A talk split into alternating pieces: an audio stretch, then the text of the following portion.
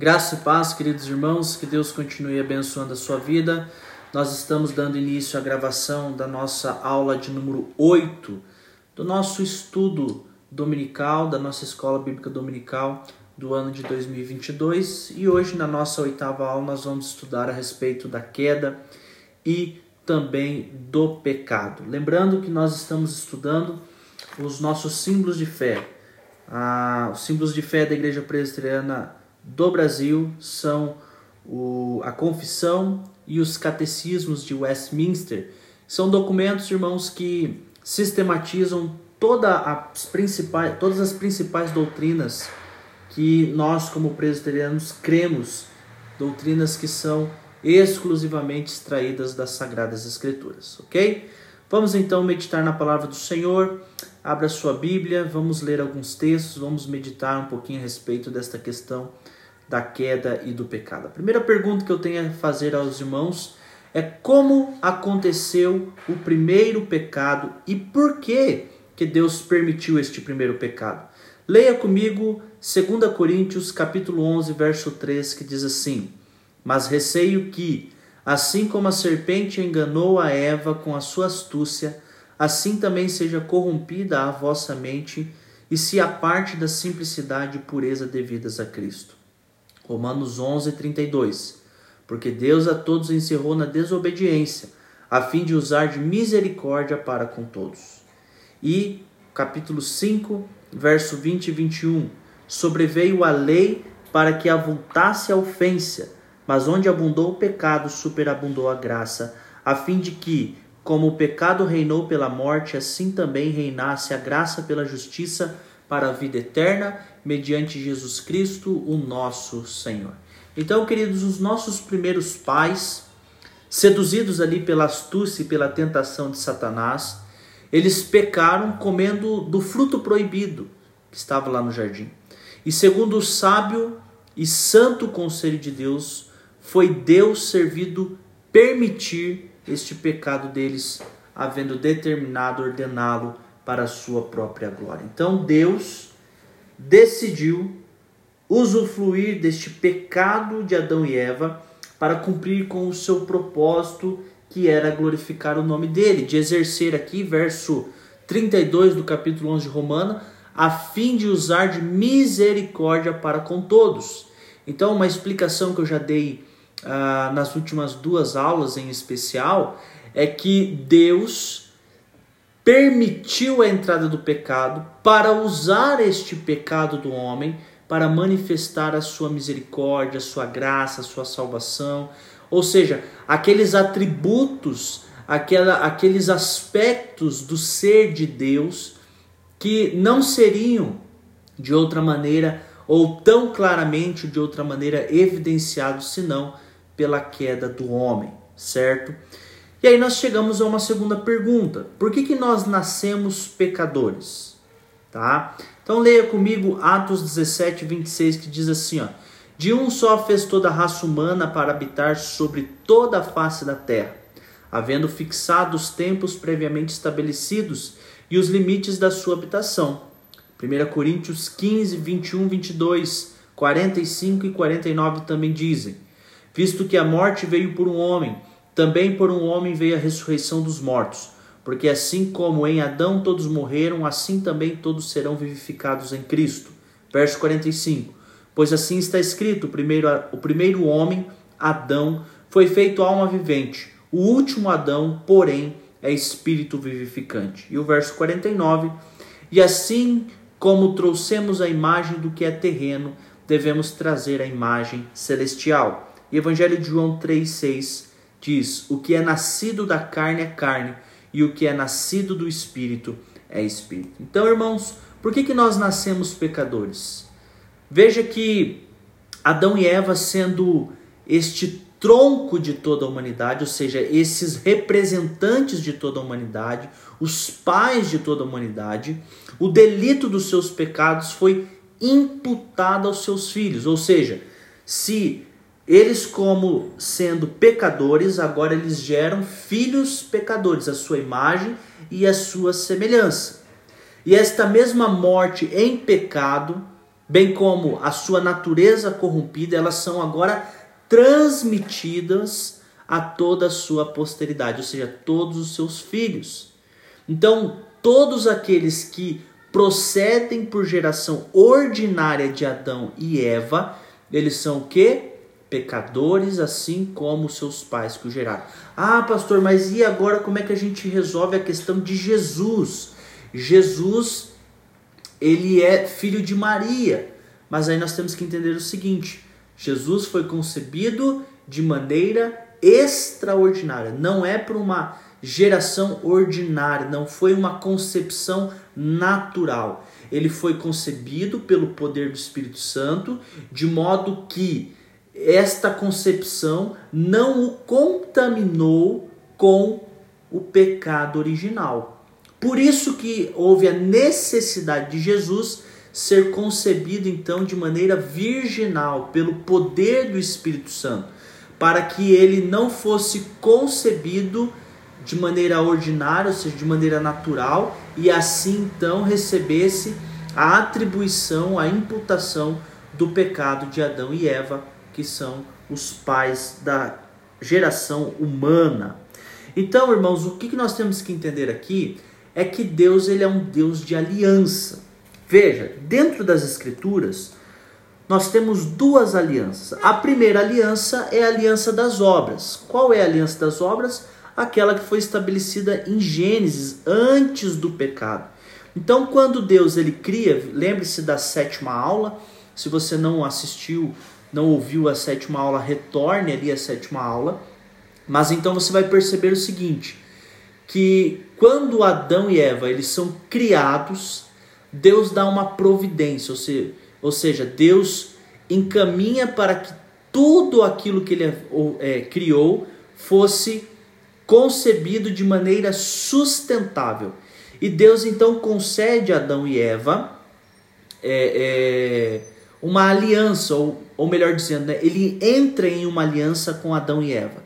E esta aliança estava concebida da seguinte maneira: olha, você dominará sobre todas as criaturas, você viverá debaixo da minha graça, debaixo do meu sustento, mas você em contrapartida precisa obedecer perfeitamente à minha vontade.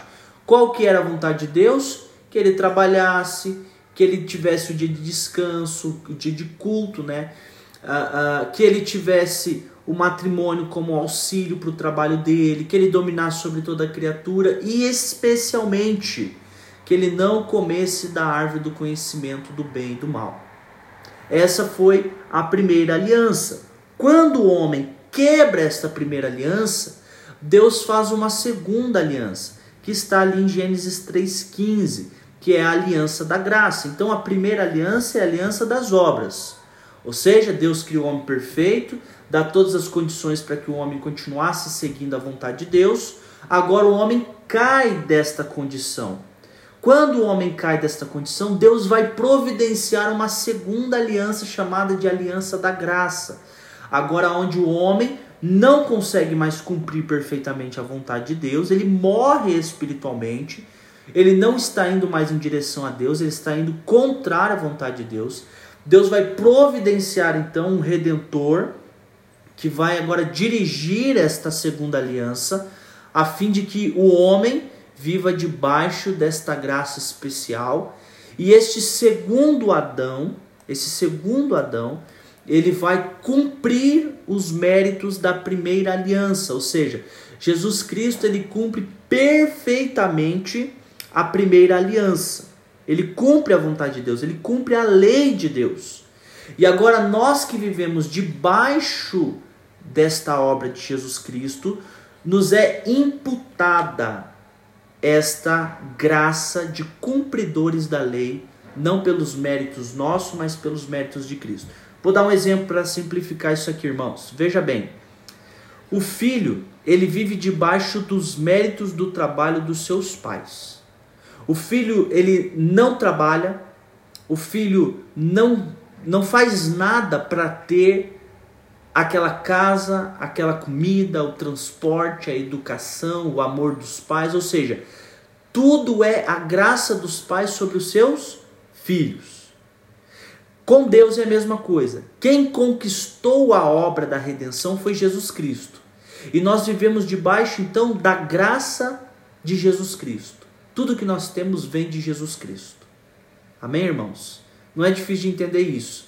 Então, agora, irmãos, nós estamos debaixo desta aliança da graça, aonde vivemos na total dependência de Jesus Cristo. E aí, ao longo das Escrituras, você vai ver a dispensação desta aliança. Então, nós temos a primeira dispensação, que é Adão, depois Sete, depois Noé, depois Abraão, Isaac, Jacó e Davi. Todos esses homens, ou em todos esses homens, há uma renovação da aliança da graça, aonde esses homens vão apontar para Jesus Cristo, que é aquele autor e consumador da aliança com Deus. No seu sangue nós temos uma nova aliança com Deus e nós temos a remissão dos nossos pecados. Então veja, irmãos, há duas, duas alianças na Bíblia, duas alianças. Nós temos a aliança das obras que foi estabelecida com Adão no jardim. Adão quebra essa aliança. Deus faz em Gênesis 3,15 uma segunda aliança, a aliança da graça, que é cumprida agora em Jesus Cristo. Jesus Cristo, então, ele vem ao mundo, ele cumpre a primeira aliança, que é a aliança das obras, e agora, através do seu sangue, institui uma segunda aliança. Amém? Então, nós nascemos pecadores, irmãos, por quê?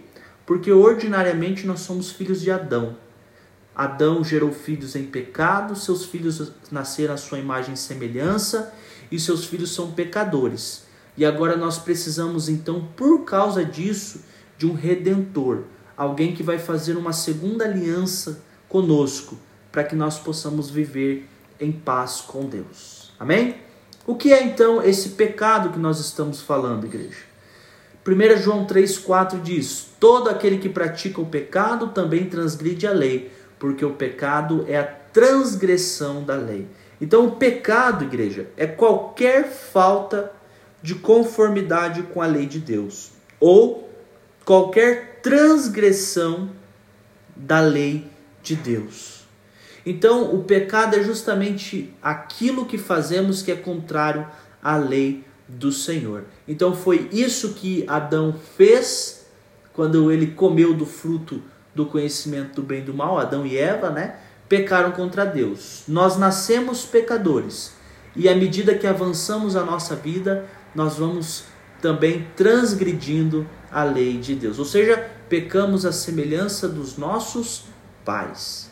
E qual é esta consequência imediata do primeiro pecado, irmãos? Leia comigo Romanos 3:23 que diz: "Pois todos pecaram e carecem da glória de Deus."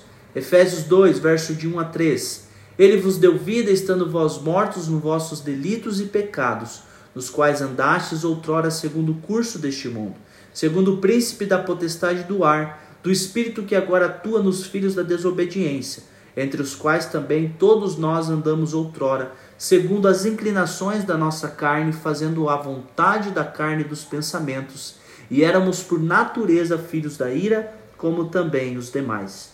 Gênesis 6, 5 Viu o Senhor que a maldade do homem se havia multiplicado na terra e que era continuamente mal todo o desígnio do seu coração. E por último, Jeremias 17, 9, que diz: Enganoso é o coração, mais do que todas as coisas, e desesperadamente corrupto. Quem o conhecerá? Nós sabemos que só o Senhor conhece o coração do homem.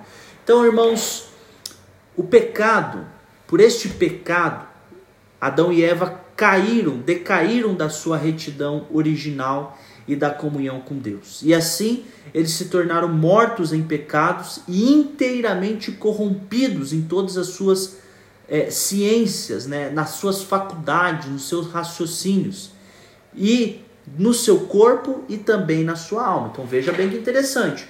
Quando pecamos, pecamos como corpo e alma, como corpo e espírito certo? Então o homem ele cai, ele peca integralmente, ele é corrompido integralmente. Então você veja que a consequência imediata do primeiro pecado é a corrupção da nossa natureza. Nós nos tornamos caídos, mortos nesse pecado. Então nós não reagimos mais aos estímulos espirituais. O nosso espírito está morto e aqueles que vivem contrários à vontade de Deus, aqueles que não têm uma aliança com Deus, eles serão experimentarão, melhor dizendo, a segunda morte, que é a condenação ao inferno. OK? E a consequência a longo prazo do pecado nas nossas vidas. Romanos 7:18. Porque eu sei que em mim, isto é, na minha carne, não habita bem nenhum, pois o querer o bem está em mim, não porém o efetuá-lo. Romanos 3, 10 a 12. Como está escrito, não há justo nenhum sequer, porque não há quem entenda, não há quem busque a Deus. Todos se extraviaram, a uma se fizeram inúteis, não há quem faça o bem, não há nenhum sequer.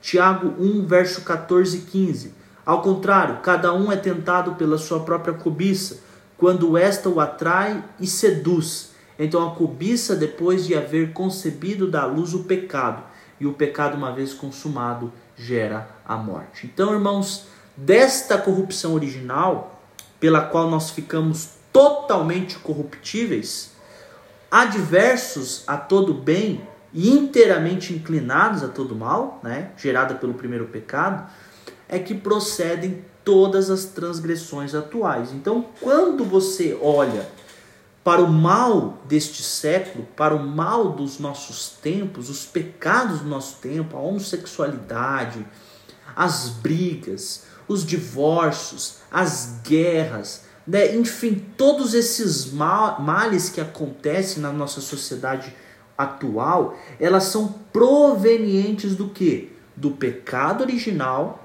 da nossa indisposição, ou seja, da nossa corrupção em fazer aquilo que desagrada a Deus, tá? E porque nós estamos totalmente inclinados ao mal. Então, dessa consequência, nós praticamos os pecados atuais, é essa sociedade corrompida que nós estamos observando diariamente. Agora, vem uma pergunta consequente a essa reflexão nossa. Se nós fomos salvos, por que, que nós continuamos então pecando? Por que, que nós ainda continuamos sendo pecadores? Vamos ler alguns textos? 1 João, verso, 1 João capítulo 1, verso 8 a 10 diz assim: Se dissermos que não temos pecado nenhum, a nós mesmos nos enganamos, e a verdade não está em nós. Se confessarmos os nossos pecados, ele é fiel e justo para nos perdoar dos pecados e nos purificar de toda injustiça. Se dissermos que não temos cometido pecado, fazemo-lo mentiroso e a sua palavra não está em nós. Provérbios 20, verso 9. Quem pode dizer: Purifiquei o meu coração, limpo estou do meu pecado? Eclesiastes 7:20. Não há homem justo sobre a terra que faça o bem e que não peque. Gálatas 5:17 porque a carne milita contra o espírito e o espírito contra a carne, porque são opostos entre si, porque não façais, para que não façais o que porventura seja do vosso querer.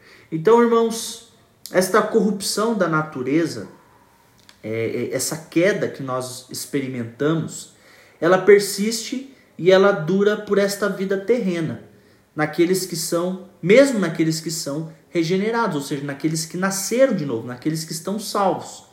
E embora nós sejamos perdoados dos nossos pecados, e há uma mortificação desta carne em Jesus Cristo e por Jesus Cristo, ainda assim nós temos esses impulsos pecaminosos, esses impulsos que são propriamente do pecado.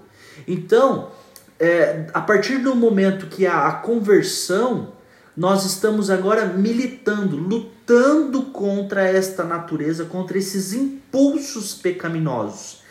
E agora nós estamos num processo chamado de santificação, que ele vai da conversão até a nossa morte. É por isso, então, irmãos, que nós, ainda que convertidos, continuamos lutando contra o pecado. Para nós finalizarmos, então, uma aplicação, irmãos, prática para a nossa vida. Nós, com, nós costumamos sermos ágeis em meditar na cruz e meditar no amor de Jesus. Mas eu quero dizer, igreja, que somente quando compreendemos o pecado, as extensões do pecado, aquilo que ele fez e faz comigo e com você, é que nós podemos entender a grandeza da cruz e a grandeza do amor de Deus. Como diz uma tirinha de Facebook, né? Abre aspas, eu li a Bíblia e encontrei vários erros.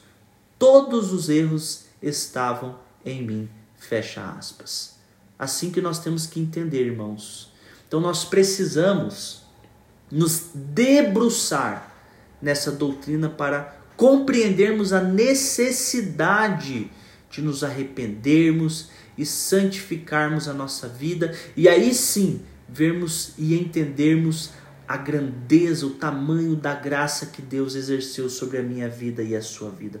Por isso, irmãos, a aplicação que eu quero deixar para você hoje é que você possa meditar na palavra do Senhor, conhecer a este Deus santo, entender a corrupção do seu coração, arrepender-se dos seus pecados, santificar a sua vida e experimentar então o tamanho, a grandeza da graça que Deus tem exercido sobre a minha vida e sobre a sua vida também. Por isso, irmão e irmã, se esforce a santificar a sua vida, a se arrepender dos seus pecados e aí sim experimentar a graça maravilhosa do nosso Senhor Jesus Cristo. Que Deus abençoe a sua vida em Cristo Jesus. Amém.